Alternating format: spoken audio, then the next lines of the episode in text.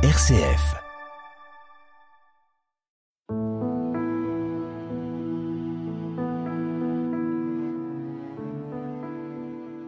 En ce temps-là, Jésus regagna en barque l'autre rive, et une grande foule s'assembla autour de lui. Il était au bord de la mer. Arrive un des chefs de synagogue nommé Jaïr. Voyant Jésus, il tombe à ses pieds et le supplie instamment. Ma fille, encore si jeune, est à la dernière extrémité. Viens lui imposer les mains pour qu'elle soit sauvée et qu'elle vive. Jésus partit avec lui, et la foule qui le suivait était si nombreuse qu'elle l'écrasait. Or, une femme qui avait des pertes de sang depuis douze ans, elle avait beaucoup souffert du traitement de nombreux médecins, et elle avait dépensé tous ses biens sans avoir la moindre amélioration. Au contraire, son état avait plutôt empiré. Cette femme, donc, ayant appris ce qu'on disait de Jésus, vint par derrière dans la foule et toucha son vêtement. Elle se disait en effet Si je parviens à toucher seulement son vêtement, je serai sauvée. À cet instant, l'hémorragie s'arrêta, et elle ressentit dans son corps qu'elle était guérie de son mal. Aussitôt, Jésus se rendit compte qu'une force était sortie de lui. Il se retourna dans la foule et il demandait Qui a touché mes vêtements? Ses disciples lui répondirent Tu vois bien la foule qui t'écrase et tu demandes Qui m'a touché? Mais lui regardait tout autour pour voir celle qui avait fait cela. Alors la femme, saisie de crainte et toute tremblante, sachant ce qui lui était arrivé, vint se jeter à ses pieds et lui dit la vérité. Jésus lui dit alors Ma fille, ta foi t'a sauvée, va en paix et sois guérie de ton mal. Comme il parlait encore, des gens arrivent de la maison de Jaïr, le chef de synagogue, pour dire à celui-ci Ta fille vient de mourir. À quoi bon déranger encore le maître? Jésus, surprenant ces mots, dit au chef de synagogue Ne crains pas, crois seulement. Il ne laissa personne l'accompagner, sauf Pierre, Jacques et Jean, le frère de Jacques. Ils arrivent à la maison du chef de synagogue. Jésus voit l'agitation et des gens qui pleurent et poussent de grands cris. Il entre et leur dit Pourquoi cette agitation et ces pleurs? L'enfant n'est pas morte, elle dort. Mais on se moquait de lui. Alors il met tout le monde dehors, prend avec lui le père, la mère de l'enfant et ceux qui étaient avec lui. Puis il pénètre là où reposait l'enfant. Il saisit la main de l'enfant et lui dit Talita cum, ce qui signifie Jeune fille, je te le dis, lève-toi. Aussitôt la jeune fille se leva et se mit à marcher. Elle avait en effet douze ans. Ils furent frappés d'une grande stupeur. Et Jésus leur ordonna fermement de ne le faire savoir à personne, puis il leur dit de la faire manger.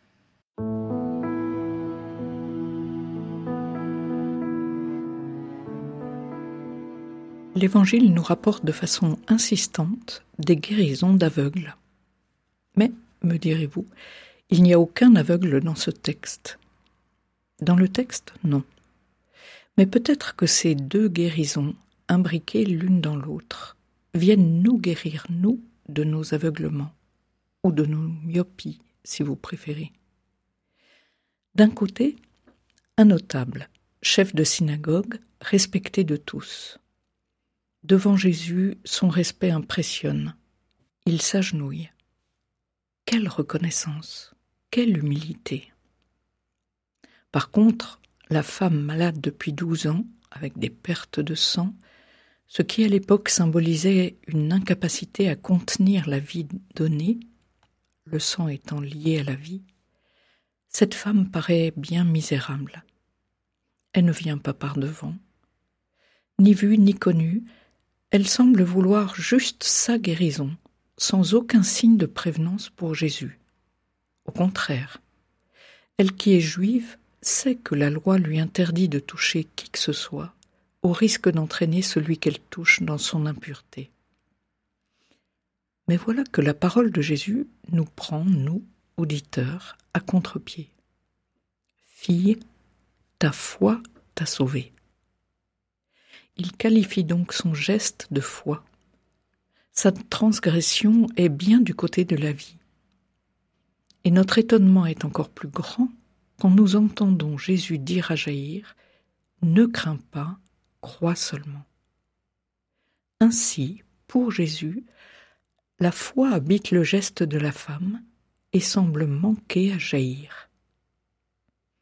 La femme et son témoignage sont même donnés à jaillir et à la foule pour accéder à la foi. Et si cette femme et son témoignage venaient nous apprendre à nous aussi que la foi, c'est croire, espérer que ni la mort, ni l'impureté, ni quoi que ce soit ne peut nous empêcher de toucher Jésus, d'être en lien direct avec lui. Et le miracle, c'est que ce n'est pas lui qui en est souillé, amoindri. C'est nous qui sommes relevés, purifiés, ressuscités.